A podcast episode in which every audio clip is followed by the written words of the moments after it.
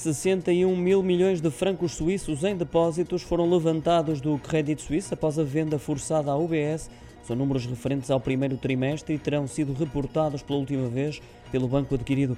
A fuga de depósitos não foi ainda revertida e parece continuar, apesar do resgate que o governo suíço determinou e que permitiu ao banco fechar os primeiros três meses do ano com lucros. Nesse período, o resultado líquido aproximou-se dos 13 mil milhões de euros, contrastando com as perdas superiores aos mil milhões do trimestre anterior. Ainda assim, a carteira de ativos sob gestão do banco registrou uma queda bruta no início do ano, recuando 23% para valores que ultrapassam 1 bilhão de euros, com a divisão da gestão de fortunas, um dos símbolos do banco, a cair mais de 513 mil milhões de euros.